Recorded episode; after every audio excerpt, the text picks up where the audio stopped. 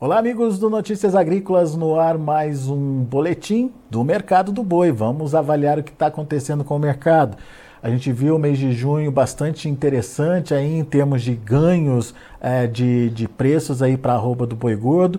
Só que a gente está vendo um julho que, apesar de tentar manter patamares mais elevados, vem patinando aí nos ganhos. O que será que está acontecendo? E principalmente o mercado futuro também. Ah, meio que travadão ali e até perdendo quando a gente compara é, alguns momentos aí da, da precificação. Quem nos ajuda a entender mais esse mercado e principalmente nos traz ah, informações sobre é, de fato que está é, acontecendo aí no dia a dia do mercado é o Geraldo Isolde. O Geraldo é lá da Levante Inside Corp. Está aqui com a gente já no vídeo. Bem-vindo, meu amigo. Obrigado por estar tá aqui uh, e ajudar a gente a entender um pouquinho dessa dinâmica. Vamos começar olhando para B3, Geraldo, que eu acho que é o que está chamando mais atenção nesse momento, principalmente por conta de quedas recentes, fortes, é, perdendo números significativos aí, uh, enfim, voltando para patamares inferiores. O que está acontecendo? O que, que você verificou e, uh, enfim, o que, que justifica esse movimento? Seja bem-vindo. Vamos lá, Alex. Obrigado. É, bom, Uh, queria que você tivesse me chamado aqui uns dias atrás e pintar um quadro mais bonito um pouco. Na hora Mas, boa, né, Geraldo? Vamos lá. É, até encerramos aí o mês de junho, o mês passado, uh, bem, né? Com coisa aí de 20 reais aí, uh, em torno de 20 reais de ganho arroba para praticamente todos os vencimentos, né? Uh, o próprio vencimento junho aí, que, que foi liquidado aí na semana passada, fechou aí o mês com um ganho de 8%, né? Foi liquidado aí a, a, a 256,44.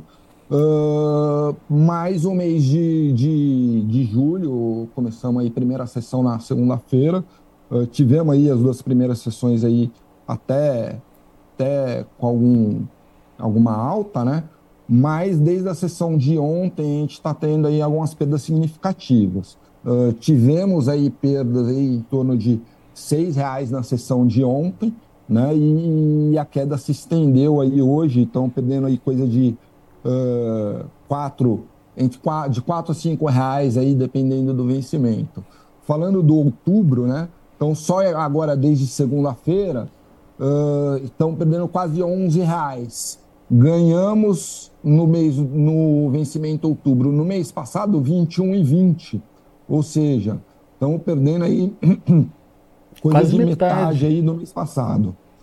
Uh, lembrando que a gente está no começo do mês, né, Alex? Então, assim, tem muito chão, uh, tem muito chão aí até o final de julho. Uh, é um movimento que não é de hoje, já aconteceu outras vezes, né? Aqui no programa mesmo a gente falou algum, na última vez aí, o boi aí estava quase aí, tá 262 mais ou menos. Uh, falamos, falamos nesse, tocamos nesse assunto, né? Ele não está conseguindo se sustentar em preços muito acima de 263, 264. E foi o que aconteceu. Uh, ele subiu um pouquinho uh, e depois uh, não, não, não, sustentou. Voltou Ô, Geraldo, mas como é que a gente entende esse movimento? É uma realização de lucros apenas para tomar mais fôlego e voltar nessa trajetória de alta? Ou teve algum motivo de fato que justificasse essa, essa revisão, digamos aí, do, do processo de alta, hein? É, a gente teve aí um, um, uma oferta. A gente ainda tem aquela oferta, o boi ainda está aí, a oferta ainda existe né, entrando em alguns pontos de preço mais específicos. Uh, a gente pode ver, até ver aí pelas escalas, né? Acho que uh, semana passada, uh, mês passado, um mês atrás, a gente tinha escalas aí, uma média de escalas pro estado nacional, tá? Coisa aí de, de quase 10 dias úteis. Tá? Se a gente pegar essa mesma escala aí, calculada pelo Agro Brasil de ontem, ela já caiu uh, para 7,3. Né? Então, ou seja, a gente teve esse, esse movimento, essa escala mais baixa deve é, voltar aí a sustentar o preço aí uh, um pouco de novo, né? Uh, e, o, e, o, indicador do, da Exalc ontem caiu muito. A gente teve uma queda no indicador ontem, uh, no, no, no, mês né, de, de julho, de, de quase 10 reais. O, o, o indicador do Exalc ontem fechou a 244,70, uh, enquanto o privado da Água Brasil, 251,90. Hoje a gente já está vendo preço no físico aí, tanto China quanto São Paulo, coisa de 2, 255. Então, assim, ele deve segurar aí um pouquinho nesses níveis. Agora, o futuro ele tem algumas variáveis uh, que não se aplicam no físico, né? Ele tem uma variável é, é, humana muito maior, né? Tem a questão da emoção, tem a questão disso que você falou, né? Então, muita gente comprou, realiza lucro, o mercado cai, uh, ou ah, a pessoa está vendida, está tomando né, um ajuste aí grande, chega uma hora não, não aguenta mais, enfim. Então, assim, você tem algumas variáveis que mexem com o mercado futuro que não vão se aplicar no físico. Então, assim, você vai ter uma dinâmica muito, muito maior, né? uma dinâmica diferente do que no físico. Então, a gente está tendo essa realização. Acredito que realmente seja um movimento de mercado, é o mesmo que a gente já viu aí nos últimos, uh, no último mês, no último mês e meio, né? Mas é, é, não deve, não acredito que, essa, que esse preço deva voltar aí para os níveis aí que a gente viu aí no final de maio, começo de junho. Tá, é, é mais o mercado tentando aí é, é, promover uma briga mesmo, né, entre oferta e demanda no final das contas, Geraldo. Tentando exato, equilibrar, buscar equilíbrio aí, né? É realmente uma briga entre comprados e vendidos, né? E o mercado tentando se ajustar, tentando achar aí um, um ponto de equilíbrio que, na minha opinião, não, não são esses valores de agora. Pois é, a gente está falando de um outubro nesse momento com queda de quase 2% a 253,80. Não é um número que estimula o produtor, principalmente para confinamento no, no final do ano, né? Não, não é. Mas é, é, a gente também tem uma, uma aposta, inclusive, de, dos produtores de preços melhores, né? Então, isso acaba também uh, incentivando um pouco. Agora, essa, essa, essa percepção de preços melhores, ela vem de uma é, oferta limitada ou tem alguma percepção de demanda melhor para o segundo semestre? Qual é a sua opinião, Geraldo? Eu acho que está muito mais do lado da demanda do que da oferta, né? Então a gente tem aí uh, o, o, o, as vendas externas elas têm melhorado, né? É, estamos aí uh, no acumulado aí do ano, não conseguimos ultrapassar. Eu estava nessa torcida, uh, mas estamos quase lá no, no mesmo nível do ano passado. Então, peguei uns números aqui para vocês. É, no ano passado, até junho, a gente exportado 928 mil toneladas. Né? CSEX fechou junho desse ano, agora nessa segunda-feira, Uh, então, no acumulado deste ano até junho, são 883 mil toneladas, pouco abaixo do que a gente exportou no mesmo período do ano passado. Lembrando que teve ativamente. E lembrando né? que teve aquele todo aquele embrólio da, da vaca louca, né?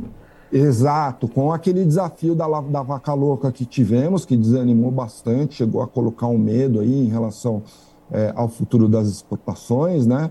Uh, mas a verdade é que é...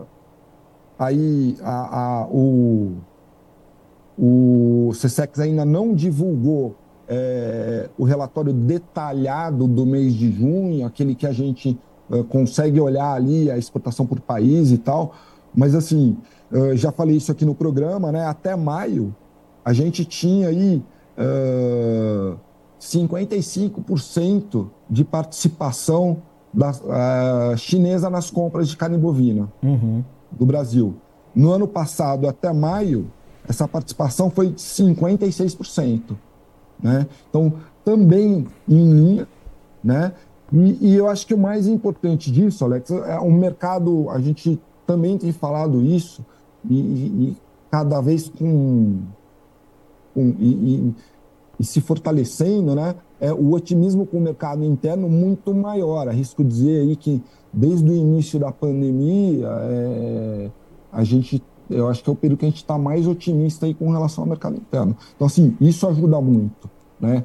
Então, esse, essa caminhada aí para cima, essa alta nos preços aí, uh, a gente está contando muito mais com o lado da oferta do que com o lado da demanda do que da, da oferta. Uhum. A oferta ela existe, ela vai até atrapalhar um pouco, ela tem atrapalhado, porque é, é, é, em alguns níveis de preço entra uma oferta maior, acaba pressionando os preços um pouco, né?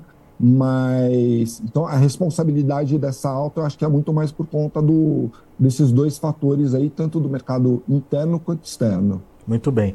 É, analisando o que está acontecendo no mercado externo e principalmente essa retomada da China, é, essa quando a gente é, recorta né, a exportação e passa a ver só a exportação do mês de junho, a gente vê que a ampliação no volume comprado é, foi muito maior quando a gente compara com junho do ano passado, certo, Geraldo?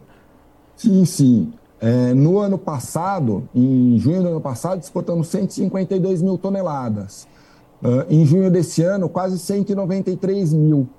É, vamos, estamos chegando é, nas 200 mil toneladas aí por mês, ué. É, se a gente pegar aí na comparação da média diária, né, que gera, não no caso desse mês, porque teve o, o mesmo tanto de dias úteis do, de junho do ano passado, né? Hum. Mas geralmente é uma comparação melhor, mais justa. A gente exportou diariamente 9,2 mil toneladas de carne em junho desse ano, contra 7,3 uh, em junho do ano passado. Ou seja, a gente teve um aumento aí de 26%, 26,5% na média diária. É. Ou seja, é, estamos, estamos correndo atrás, estamos buscando esse mercado perdido aí no primeiro semestre. E, e tradicionalmente a gente tem uma demanda chinesa mais forte no segundo semestre, que é aquele momento que a China se abastece para o feriado deles no começo do ano, não é? Isso, tradicionalmente essa a gente tem uma, uma demanda chinesa um pouco maior a partir do segundo semestre. Uh, eles começam a montar os estoques dele deles para o Ano Novo Chinês, que uh, acredito que para eles aí seja uma data aí, a data mais importante do ano, né? Uma semana ali de feriado, quase o nosso carnaval. Pois é. é e, e, eles começam a compor esse estoque aí em meados do segundo semestre. E você acha que eles vão repetir essa história? Ou, ou as questões econômicas na China, a questão da, é, do yuan, ou, ou do próprio, enfim, uh, do próprio crescimento econômico por lá pode ter alguma consequência aí na, no volume, Geraldo? Ah, acredito que assim, acho que a gente deva caminhar aí pelo menos dentro é, da mesma linha do ano passado, é, né? que foi o nosso ano recorde, né? É, acredito que, que tudo indica que sim é aquela coisa, né? A China, na realidade, é uma grande caixa preta, então pois a gente é. nunca sabe o que vai acontecer. Uh, mas, é, em princípio, acredito que a gente deva seguir em linha com 2022. A gente tem estudos do, do USDA, não muito recentes, uh, dizendo que a demanda por carne bovina por parte da, da China uh, aumentaria né? Sim, São verdade. Começo do ano. Uh, então, assim, não sei se isso ainda é válido. Desculpe. Não sei se ainda é válido, mas acredito que, assim, uh, a gente deva conseguir aí, é, pelo menos aí ficar em linha aí com 2022 que já é uma bela demanda e uma grande participação na, nas exportações brasileiras, diga-se de passagem. É, resta saber se, se esse comportamento vai ser repetido agora em termos de exportação. O problema não é volume, né, Geraldo? Pelo menos por enquanto. O problema é, é preço que está sendo pago pela arroba, né? Isso que está desanimando os frigoríficos de uma certa forma, né? Sim, sim. É... Eu acho que principalmente com a, principalmente não, mas também com a, com a, com a liberação recente dessas plantas de exportação para a China, uh, foram feitas esse ano, uh, Isso também é, é bom para o Brasil, obviamente, mas isso também dá um poder de barganha maior para os chineses.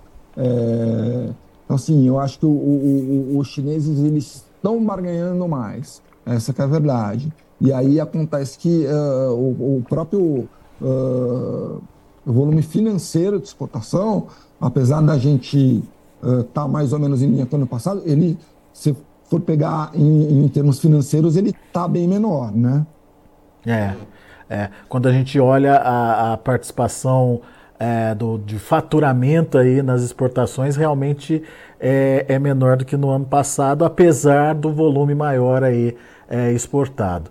É, justamente por conta do preço, se eu não me engano, o CSEX trouxe como preço médio aí algo em torno de 5 mil dólares a tonelada. Já teve pior, mas já foi muito melhor em outros momentos, né, Geraldo? Já. Se a gente pegar nessa mesma comparação aí é, que eu dei para vocês aí de, como eu disse, o, o, CSEX não liberou ainda o detalhamento de junho, mas se a gente pegar aí em, em dólares, né, uh, a mesma porcentagem, uh, mesma participação chinesa, em, de janeiro a junho, a janeiro a maio de 2022, hum em dólares, a participação chinesa era de 64% nas exportações. Tá? Se a gente pegar o mesmo período esse ano, janeiro, maio 2023, a participação é de 56%. Ou seja, já são aí 8% a menos, né? É, é.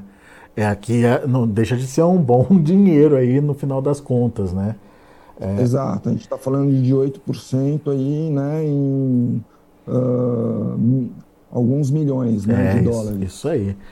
Bom, ok, entendemos que precisamos ver o comportamento da China, mas tudo indica que a China deve manter a história talvez não aumentando o volume aí no segundo semestre, mas no mínimo mantendo aí os volumes que já são significativos e importantes para enxugar o mercado interno.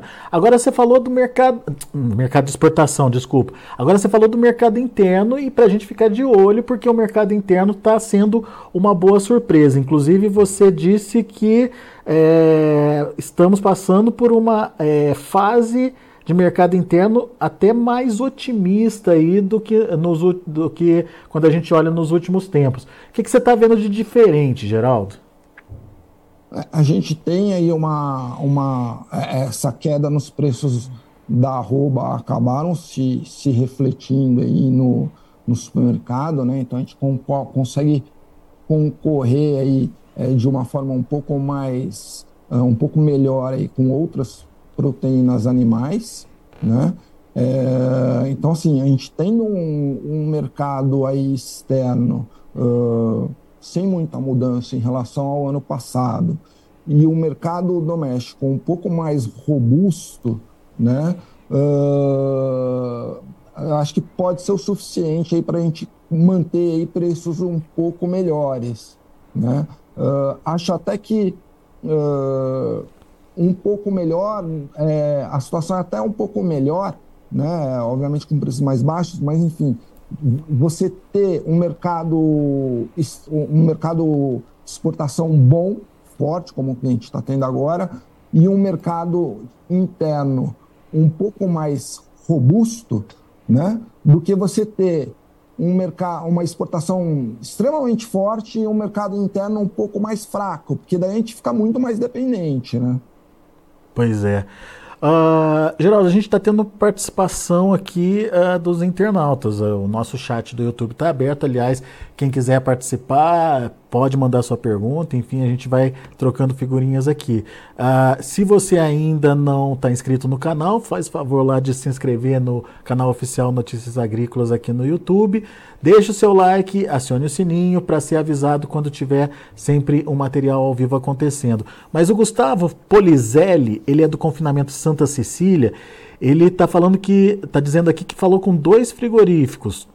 Um já queria agendar boi agora para o dia 20 e o outro para o dia 31.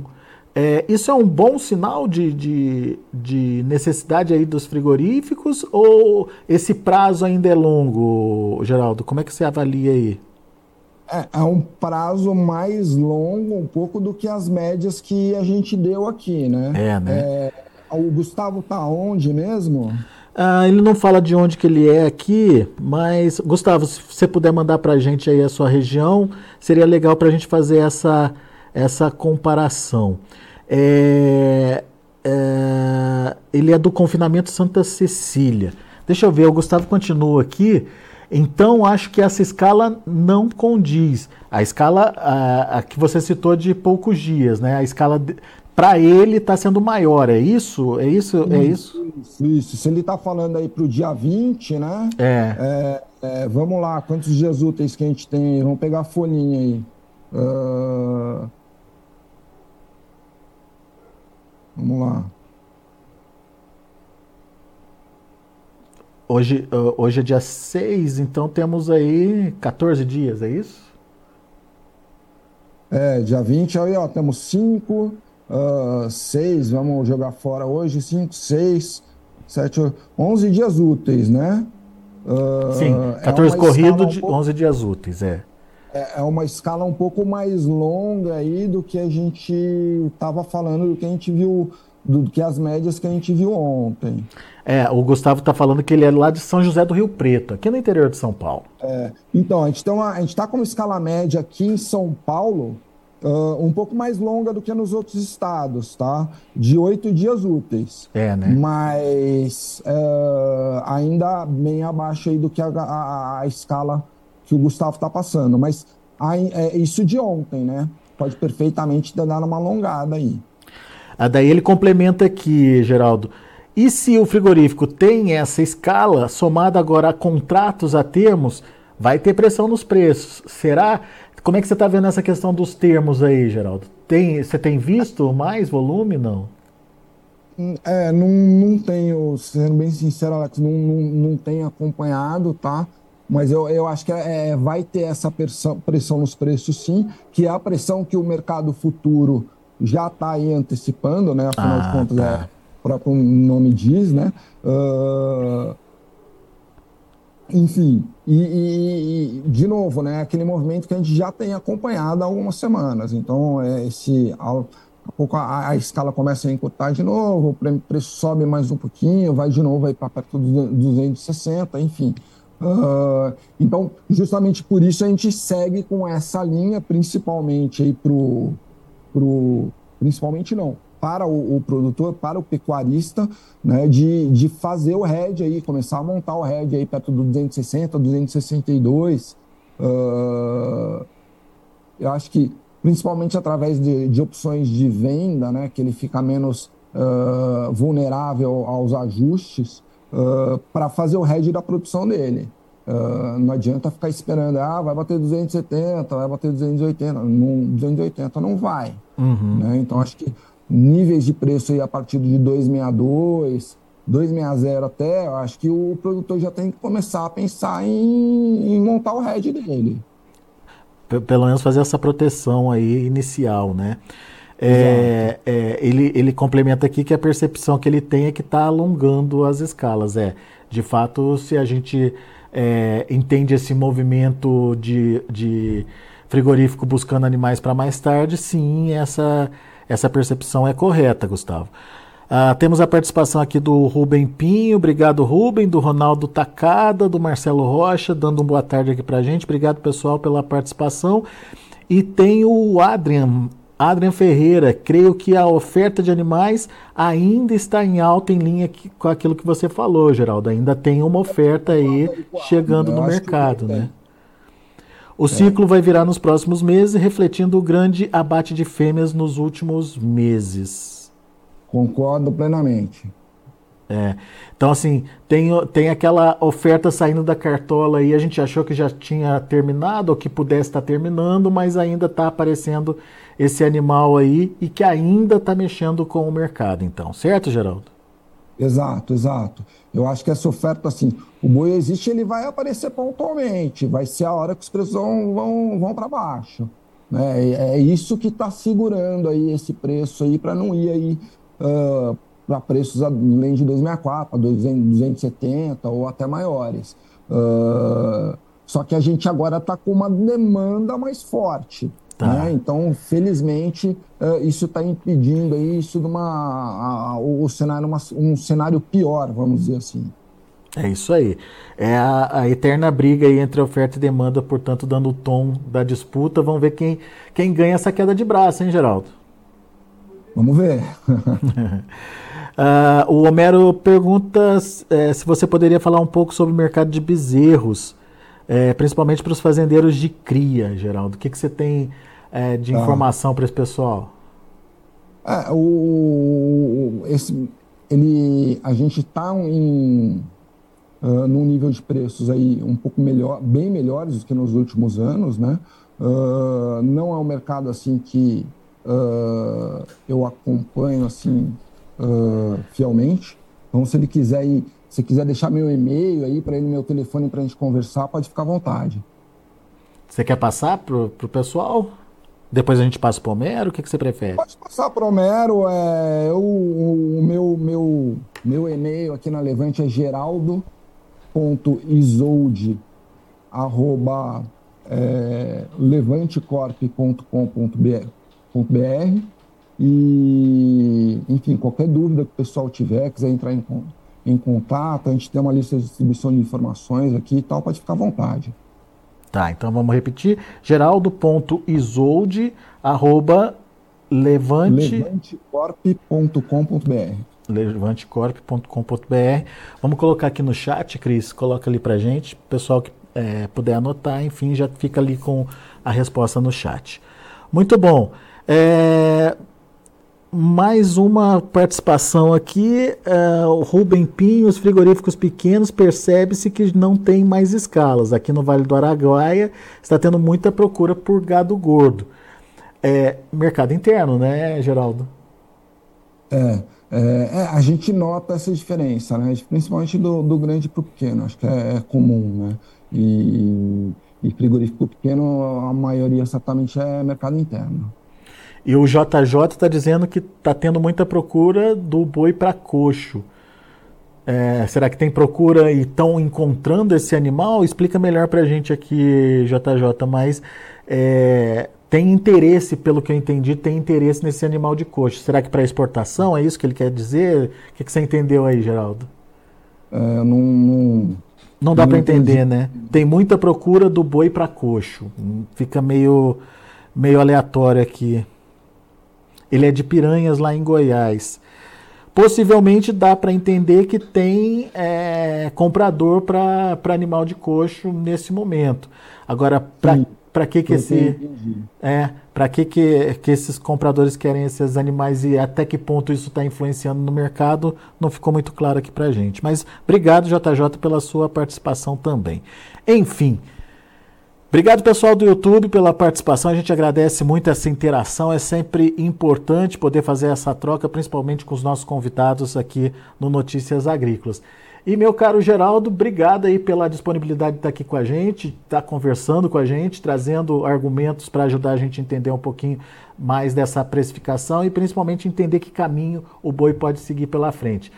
Vamos ficar de olho na demanda, que pode ser um diferencial para o segundo semestre aí, uh, diante de uh, uma oferta que, mesmo que cresça, incentivada pela, pelos confinamentos, se encontrar uma demanda boa, a gente consegue ainda manter bons preços aí para a arroba do boi. Como o Geraldo lembrou, não dá para esperar explosão de preços, né, Geraldo? Mas dá para ver aí preços tentando buscar é, novos patamares à medida que vai se equilibrando aí oferta e demanda, certo? É isso aí, Alex. Boa. Obrigado, viu, meu caro? Volte sempre. Eu que agradeço, Alex. Até uma próxima. Até uma próxima. Marcelo Rocha, parabéns pela entrevista. Obrigado, Marcelo. E Adrian, é, Adrian Ferreira também, parabéns a todos. Obrigado, Adrian, pela participação de vocês também. Muito bom essa interação com o internauta é sempre importante para a gente, portanto, reforço o convite para que você que está no YouTube, acompanhando pelo YouTube, utilize o chat, faça interação conosco e principalmente se inscreva no canal, dê o seu like e, uh, obviamente, acione o sininho ali para ser lembrado sempre que tiver o material é, ao vivo, online aqui com os nossos convidados para que você possa participar com a gente. Feito o convite. Queria dizer que amanhã, é isso aí, amanhã é o grande dia, divulgação dos cinco finalistas do prêmio A Melhor História de um Agricultor. Ah, estamos aqui é, ansiosos também para saber quem são os cinco finalistas. Mais de 70 vídeos chegaram aqui para gente, contando as histórias, as mais diversas, as mais belas histórias aí ligadas ao agronegócio brasileiro. A gente agradece muito a todos que participaram com a gente de todo o Brasil. Uh, tem levantamento aqui mostrando que as mais importantes regiões produtoras do país participaram, enviando ao menos um vídeo. Minas Gerais uh, se destacando aí, São Paulo também participando bastante pessoal do café, pessoal dos grãos, enfim, é, e da pecuária também, bastante participação do pessoal da pecuária enviando vídeos aqui para a gente, pecuária de leite, pecuária de corte, é, até a ovinocultura tem é, relatos aí é, de premiação, de, de participação no prêmio A Melhor História de um Agricultor. É, esses vídeos já estão disponíveis para você ah, no Notícias Agrícolas. Basta procurar é, no nosso menu ali é, no tá escrito especiais melhor história de um agricultor. Clica ali você vai ver os 75 vídeos credenciados para estarem nessa disputa. E amanhã amanhã vão ser anunciados os cinco finalistas esses cinco finalistas anunciados passam a é, participar de uma votação aberta, onde você vai poder escolher a sua melhor história, o seu favorito. Então, a gente vai dar todos os detalhes amanhã para você, mas quem decide o grande vencedor do, do prêmio A Melhor História de um Agricultor é você. Então, fique ligado, amanhã a gente é, elege cinco finalistas e você vai decidir entre esses cinco quem é o seu preferido. Combinado? E tem um recadinho do nosso patrocinador aqui também. A Singenta quer trazer um recado para vocês. Vamos ouvir? Você já conhece o Acessa Agro? É a plataforma de benefícios da Singenta. Nela você ganha pontos através da compra de produtos da empresa. São mais de 3 mil itens entre consultorias, entre serviços, ferramentas da agricultura digital. Vá agora ao site que você está vendo aí na tela, www.acessaagro.com.br e conheça as possibilidades de troca. Se você é agro, acessa. Muito bom. Deixa eu passar agora rapidinho como estão os negócios, né? Os preços lá na B3, mercado caindo, derretendo aí nos últimos dois dias. É, ganhou 8% nas contas do Geraldo é, ao longo do mês de julho, já perdeu metade disso nesses primeiros seis dias agora do mês de julho. Então vamos ver como é que estão os preços nesse momento. Olha aí, Mercado para julho, 255 reais, caindo 1,54%. Agosto, 254 reais, caindo 1,66%. Setembro, 254 reais, caindo 1,78%. E outubro, 254 reais e 45 centavos, caindo 1,7%.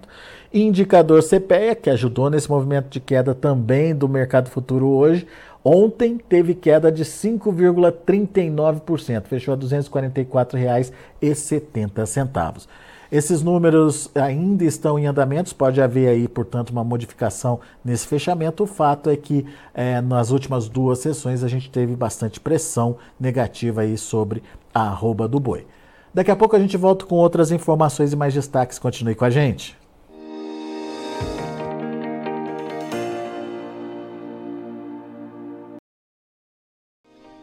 Se inscreva em nossas mídias sociais. No Facebook, Notícias Agrícolas. No Instagram, arroba Notícias Agrícolas. E em nosso Twitter, arroba Norteagri.